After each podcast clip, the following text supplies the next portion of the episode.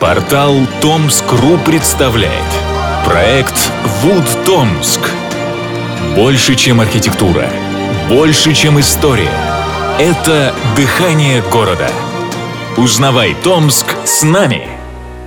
Когда ты спросишь у Томича, в чем отражается атмосфера города, большинство, не задумываясь, ответит в нашей деревянной архитектуре. Сегодня в регионе работает программа по сохранению деревянного зодчества. В список входит 701 объект. Портал Томск.ру в 40 выпусках проекта «Вуд Томск» расскажет о культовых домах города. У каждого здания своя история и душа. У нас вы сможете прочитать их историю, послушать подкаст, посмотреть фото и увидеть томские кружева в уникальных скетчах художника. Мы делаем вклад в сохранение памяти и рассказываем о любви к своему городу. Усадьба купца второй гильдии Леонтия Желяба из четырех зданий и хозяйственных построек. Одна из культовых городских достопримечательностей на улице Красноармейская, 67-1. Томский архитектор император Петр Федоровский выдал разрешение на ее строительство бывшему унтер-офицеру в 1896 году. По словам сотрудницы Томского областного художественного музея Людмилы Исаевой, дом с жар-птицами построен в 1903 году. Именно это здание из всего комплекса попало на эмблему к 400-летию Томска.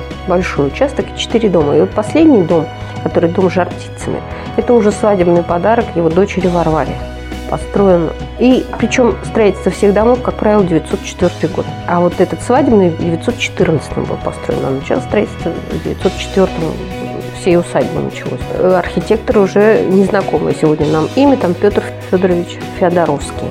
Вот, он тоже был преподавателем политехнического университета на кафедре. Вместе с Крючковым и Аржешко они вместе работали. И там уже несколько иной, но тоже отмечаемо, что декор необычный, то есть не то, что встречается в городской фоновой застройке, то есть нету традиционных орнаментов, нету традиционных украшений, но там из декора, я думаю, по велению заказчика и вот эти вот птицы, которые поцелуйчики, жар птицы и так далее, и так далее. Ну, и я думаю, вероятно, это был вот как раз заказ, раз свадебный подарок этот дом, то поэтому получились и такие замечательные птицы, символ города к 400-летию к нашему. Кстати, несколько жар птиц из свадебного подарка находятся сейчас в Музее деревянного зодчества, и их передали при реставрации здания. По словам доцента исторического факультета ТГУ Ольги Богдановой, в 1974 году усадебный комплекс отнесли к памятникам архитектуры федерального значения. Ну, там достаточно интересно, такого декора больше в Томске нет. Видна рука резчика профессионала. То есть деревянный рекон очень интересно, очень объемный, если посмотреть, тут эти наличники, которые с такими виньетками крупными, очень, то есть очень интересно, такой необычный. Композиционное решение фасадов тоже необычно. Посмотрите, он же с трех сторон, да, одинаковый совершенно компоновка Простой контур здания обогащают пристроенные эркеры с двух сторон. Усадьба отличается лаконизмом целого и богатством отдельных декоративных элементов.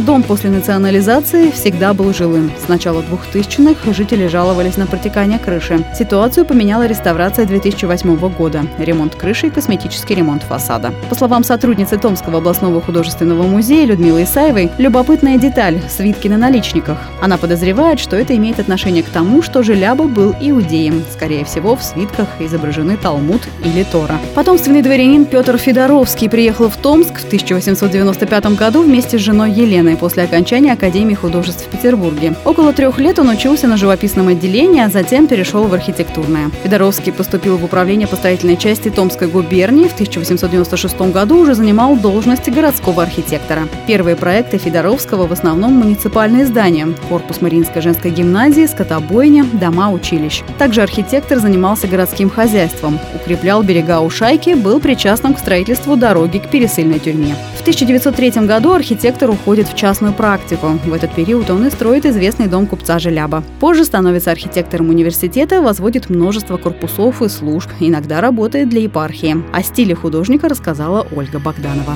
А в своих постройках в основном а, был приверженец каких-то классических элементов. Он в основном работал в стиле уже неоклассицизм, когда уже новое после направление после модерна, которое взяло за основу как раз элементы классики Древней Греции и Древнего Рима и воплотили вот эти построечки. То есть это симметричность композиции фасада, как правило, треугольные фронтоны, как правило, какие-то классические элементы, там из короны, там, там, там так далее. По мнению специалиста, самые крупные постройки архитектора в Томске – особняк купца Смирнова, переулок Кооперативный 5, здание школы номер 3, Карла Маркса 21, дом с жар-птицами и деревянный доходный дом на Карла Маркса 31. История одного дома –